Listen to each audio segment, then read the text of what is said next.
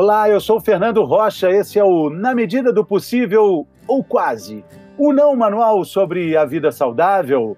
Não manual porque a gente, infelizmente, não tem manual.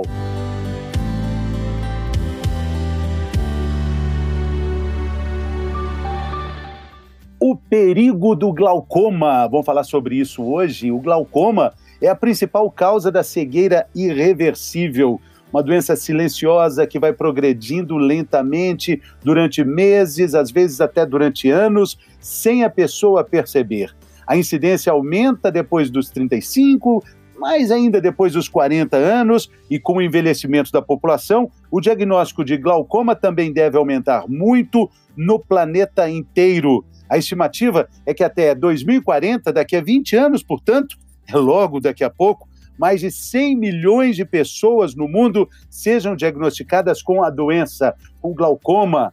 Latinos, negros e asiáticos são seis vezes mais propensos a desenvolverem a doença. Quem responde por que isso acontece, quem dá dicas de como evitar o glaucoma e também como tratar, meu amigo querido oftalmologista Dr. Emerson Castro. Bem-vindo aqui ao Na Medida do Possível, Dr. Emerson. É isso aí, a vida é assim, é na medida do possível e vamos tocando, né, Fernando? Você é muito hábil, né? Sempre, sempre agradeço aí a, o seu convite e, e, muito você deixa a medicina assim. Muito obrigado, doutor. É, é impressionante o glaucoma, não é? Como, como é, muitas pessoas é, têm glaucoma, não é, doutor? É, glaucoma é assim, sempre começa pelo olho, né? O olho é comunicação comum.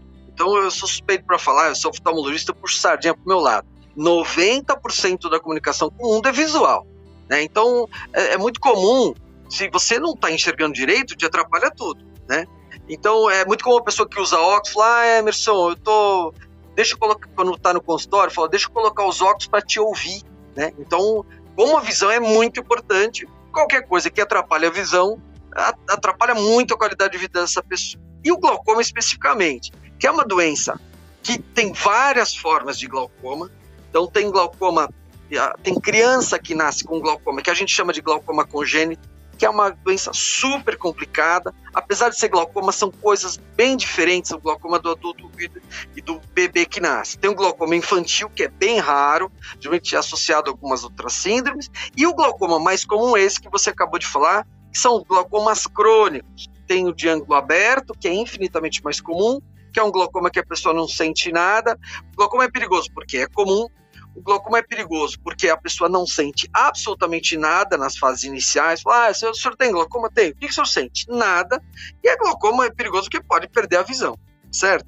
Esse é o lado ruim da história. O lado bom é que tem prevenção e tem como controlar esse, esse negócio aí, entendeu? E sim, a gente vai falar sobre isso. O glaucoma, assim como várias outras doenças, praticamente todas as doenças, é, é, também está relacionado com hábitos saudáveis, né, doutor? Um dos hábitos que não são saudáveis e a gente faz, aliás, muitas pessoas fazem achando que é normal, é o uso indiscriminado de colírio. Doutor, parece absurdo, mas tem gente que acha que colírio não é remédio. É verdade. Você sabe que eu coordenei cinco anos o pronto-socorro de oftalmologia do Hospital das Clínicas. Então a gente tem uma vivência com uma série de histórias. Eu gosto muito de exemplificar. Tem uma criança que tem obstrução do canal da lágrima. É muito comum criança ter isso. E a mãe chegou lá no pronto-socorro e falou: Ó, oh, eu comprei na farmácia um colírio e Desde que meu filho nasceu, eu pingo esse colírio, que aí com esse colírio o olho fica ótimo. Ela pingava colírio de cortisona, corticoide, e o olho, obviamente, saía a secreção. Só que essa criança ficou cega bilateral e com catarata nos dois lados. Porque a pressão do olho sobe demais. Então, o que a gente quer é importante a gente sempre falar, colírio é remédio. Engraçado, a pessoa fala, ah, vai na farmácia, ah, dá um colíriozinho assim. E o corticoide, que é muito mais perigoso que o colírio antibiótico, ele é vendido indiscriminadamente. Então você pode comprar na farmácia colírio com cortisona à vontade. E o colírio cortisona, pelo amor de Deus, é um santo remédio para muitas condições, mas colírio precisa de prescrição médica. Esse realmente não é brincadeira. Não é, é, é, é muito importante isso, doutor. Agora, na abertura falei uma informação que quando eu fiz a apuração fiquei assustado. É, é latinos, asiáticos e negros é, tem seis vezes mais é, propensão a desenvolver o glaucoma. É por causa do aumento de pressão intraocular? Ninguém sabe direito. Tem algumas características. O, os pacientes asiáticos, especialmente, eles têm um tipo de glaucoma que é super traiçoeiro, que é um glaucoma que chama glaucoma de pressão baixa ou glaucoma de pressão normal. E esses glaucomas, esses são mais difíceis de diagnosticar, porque assim, até pouco tempo se achava que glaucoma é pressão alta no olho. Isso é importante se falar. O paciente chega, ah, o senhor mediu a pressão do meu olho? O problema é que 30 a 40% dos glaucomas, e às vezes nos asiáticos até mais, a pressão do olho é normal. Você vai lá, nos, você mede a pressão do olho, tá normal, ah, tá bom, não tá com glaucoma. O glaucoma, o que é o glaucoma? É uma alteração do nervo do olho. Então é o nervo que está alterado. Então esse nervo, o nervo do olho da gente tem um furinho no meio, como se fosse um donut, uma rosquinha. E esse furinho todo mundo tem. Se esse furinho aumentar, eu perco as células do nervo e aí aí o glaucoma aparece. E ao perder a célula, a, o meu campo de visão vai reduzindo lentamente. Emerson, então, peraí, como, se eu vou perdendo o meu campo de visão, eu não percebo essa perda? não percebe. Porque a perda é tão lenta que o nosso cérebro engana a gente. É o lado bom da história. O cérebro tem a capacidade de proteger a gente dessa perda, mas ao mesmo tempo a perda vai acontecendo, vai acontecendo e você não vai percebendo. Quando viu, quando você tem a percepção da, da perda do glaucoma, falou, oh, doutor, eu tô aqui, ó, eu tô andando na rua, eu não vejo a minha lateral, eu tô caindo muito. Esse cara já tá com glaucoma muito avançado. Então, esse é, é complicado. Ah, agora, doutor, esse cara também não visitou o oculista para fazer o precioso exame de fundo de olho, né? Quando acontece. É, esse, esse é o negócio. Então, assim, tem doenças, por exemplo, tem doença degenerativa. Medicina é complicado, né? Porque tem, a gente fala, ah, vamos fazer a prevenção, mas tem uma doença que, infelizmente, não tem prevenção. Por exemplo, um descolamento de retina não tem prevenção. Retina não tem muito o que prevenir, mas glaucoma tem. Então é uma judiação. A gente vê gente, um monte de gente cega por glaucoma e daria para resolver. Então, como que a gente diagnostica? Um exame comum, um exame simples no, oftalmologista, especialmente a partir dos 35, 40 anos. Então, eu sempre falo o seguinte: se você for no oftalmo a cada ano, depois dos 35, 40 anos, é muito difícil o glaucoma evoluir de uma maneira a, a ter perda de visão. A maioria vai tranquilo. É óbvio que existem alguns glaucomas que são mais agressivos mesmo. E aí a pessoa evolui, mas isso é exceção. Então, assim, quem fez o exame do fundo do olho, e é pelo fundo do olho mesmo, que você acabou de falar, que a gente diagnostica glaucoma, junto com a pressão do olho, fundo do olho. Se tiver dúvida, tem alguns exames. Hoje tem um exame, por exemplo, eu estou fazendo meu pós-doutorado, uma das coisas que nós estamos estudando, associações, porque assim, a pessoa fala, ah, tudo bem, eu tenho glaucoma. Por que, que eu tenho glaucoma? Né? Então a gente pode perguntar, por que que desenvolve glaucoma? Então assim, tem um fator genético, né? Então se o pai ou a mãe tem glaucoma, o filho tem 10 vezes mais chance de ter. Ah, e se o pai ou mãe tem glaucoma e um perdeu visão, essa pessoa tem que ficar mais esperta. Então, um antecedente familiar de glaucoma tem que ficar muito atento. Mas outras, mas assim, tem essa causa genética, mas e o resto? Por que que acontece? Então a medicina está correndo atrás disso. E uma das coisas que nós estamos estudando, e a gente pode, e, e, o assunto pode correr longo, né, glaucoma é muito interessante. Por exemplo, existe uma associação, e que não é ainda estabelecida completamente, mas uma associação não talvez de relação de causa e efeito, por exemplo, de glaucoma com a apneia do sono um exemplo, que é uma das. Nós estamos aqui no Hospital das Clínicas, tem um grupo muito legal do professor Luciano Drager, do professor Lorenzi, que estuda a apneia do sono há muitos anos. A apneia do sono, o que, que ela faz? Falta oxigênio no corpo. A retina, as células do olho, são as que mais consomem oxigênio proporcionalmente. Falta oxigênio no nervo, o glaucoma, que é uma degeneração desse nervo, ele aparece mais. Então, em tese, alguns casos de apneia do sono pode ser causa de glaucoma, ou pode ter alguma associação. Se eu tratar minha apneia do sono, teoricamente eu posso ter algum benefício. Então você vê que o negócio vai longe. Diabético tem mais glaucoma. Então, o que você falou no início, falou, ah, tá bom, Emerson. Então, nós estamos falando de diagnóstico e de causas, né? Causa um negócio genético, mas o que você falou, se eu tiver uma alimentação boa, se eu tiver um, se eu fizer exercício físico, em tese a gente vai ter menos mesmo que você tenha uma propensão genética, esse glaucoma vai ser menos, menos complicado em tese. A gente fez um estudo em rato muito interessante. A, gente fez exercício físico, os ratinhos faziam natação, os ratos são mais bem tratados que, que a gente, viu? Os ratinhos nadando, fazendo academia e eu, eu me matando aqui. E os ratinhos que, que a gente foi medir a pressão do olho dos ratinhos atleta, só tinha os atletas eles tinham a pressão do olho mais baixa. Então, exercício físico, não esses que carregam peso, que a gente fala de valsalva, mas exercício aeróbico, em tese tem, tem trabalhos mostrando, e esse nosso que a gente publicou, mostra que você tem algum benefício sim. Então a gente pode dizer, fazendo uma analogia, que a falta de atividade física pode ser também uma das causas favoráveis para o surgimento do, do, glaucoma, né? Não, não tem dúvida. É óbvio que na sua celulinha tem lá o gatilho. Sua pai teve, sua mãe teve, sua avó, você vai ter, tem grande chance de ter. Mas a agressividade, é interessante que o glaucoma que se acha, é o glaucoma que se achava que é uma coisa isolada do olho, a gente começa a ver que ele tem um fator cardiovascular envolvido. O meu doutorado eu fiz na cardiologia, esse meu pós-doc eu faço na cardio. Então, o corpo é uma coisa só, é óbvio, apesar da medicina há muitos anos ter deixado isso meio de lado, tipo, olhando pedacinho por pedacinho.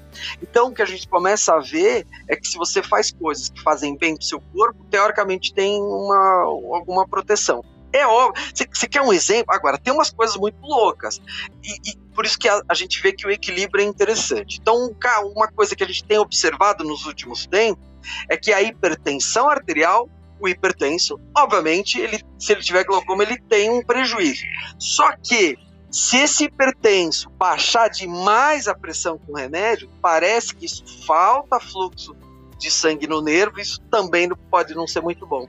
Então, o equilíbrio é importante. Né? O exercício físico é um grande equilibrista do nosso corpo. Né? Aliado, né? Ele... aliado. E, e, é muito importante falar também do exame de fundo de olho, que além de ter essa função maravilhosa de prevenção, né, de uma causa muito forte da cegueira, ele também, esse exame, já previne outras coisas. É um contato talvez único e privilegiado que o oftalmologista tem com partes é, praticamente escuras, é, de, de, difíceis acesso, né, do nosso corpo, né, doutor? Fernando, você, você, você, eu falo que você é quase um clínico geral. você sabe que eu estava esse fim de semana Uh, um fim de semana, acho que faz um, um, mês e meio, um amigo meu me liga todo empolgado. Emerson, eu tô num congresso virtual, só estão falando de fundo olho, um congresso de neuro. Então é interessante, a gente começa. Por isso, fala, Emerson, você tá fazendo pós-doc em cardiologia? É, porque o corpo é uma coisa só. Então, um exemplo, o Google está mexendo com isso, com inteligência artificial, avaliando, isso a gente já faz, né? Por exemplo, você faz o fundo do olho. Esses dias eu atendi um moço, 40 e poucos anos. Eu olhei a artéria dele, vinha, via, via, e afinava pra caramba e depois volta. Então, se a artéria do olho tá afinando, estreitando desse jeito, ele tem que ficar esperto que isso pode... Porque eu tô vendo ao vivo, o olho permite que eu veja ao vivo a artéria, veia, nervo. Então a mesma artéria do olho é a mesma que passa no coração dele, no rim, em tese é isso. Então se a arterinha dele está afinando no olho, ele tem que ficar esperto que pode estar tá afinando no resto do corpo. Esse cara tem mais chance de infartar, isso já está bem estabelecido, né? Quem tem uma retinopatia, que a gente chama de retinopatia hipertensiva, por exemplo, moderada, grave, eu tenho 3 a 5 vezes mais chance de ter AVC. Então, o olho é uma janela. E é ridículo, é só olhar o olho. Então, você olhou o olho, ele dá muita dica do que pode acontecer no corpo. Né? Não, não é para confundir com tem uns exames meio esotéricos, ah, que eu tô adivinhando. Não, não é adivinhar, é pão, pão, queijo, queijo.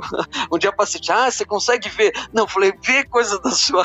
Eu consigo ver coisa. Isso é científico, dona Maria. Isso aqui não é.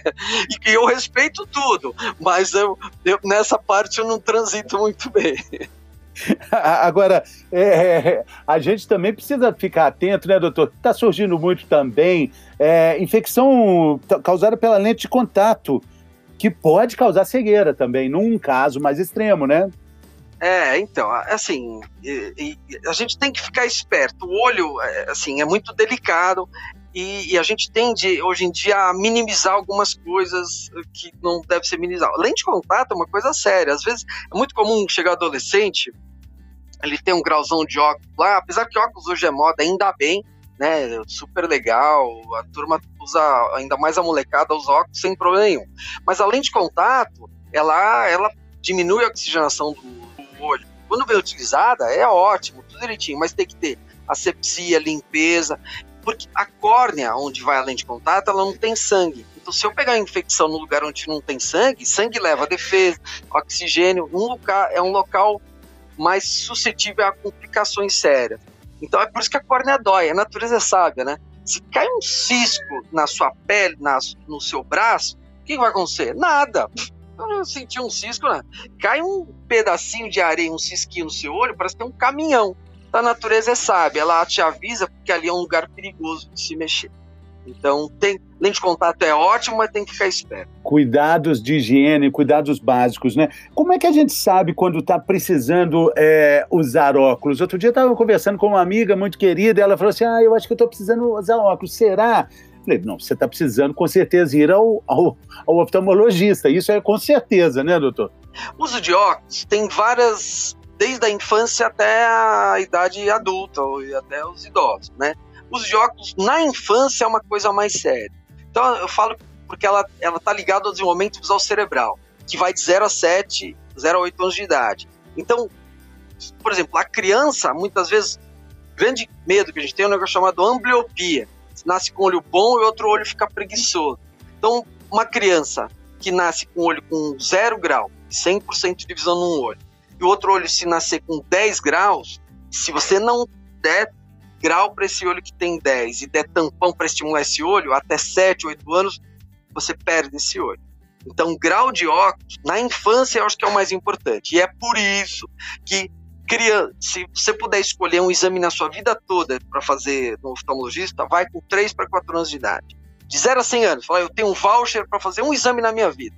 3 para 4. Porque se você achar isso, e der o estímulo até 7 anos, você corrige. Depois dos 7, você vai continuar com os 10 graus, mas esse olho fica com 20% de visão.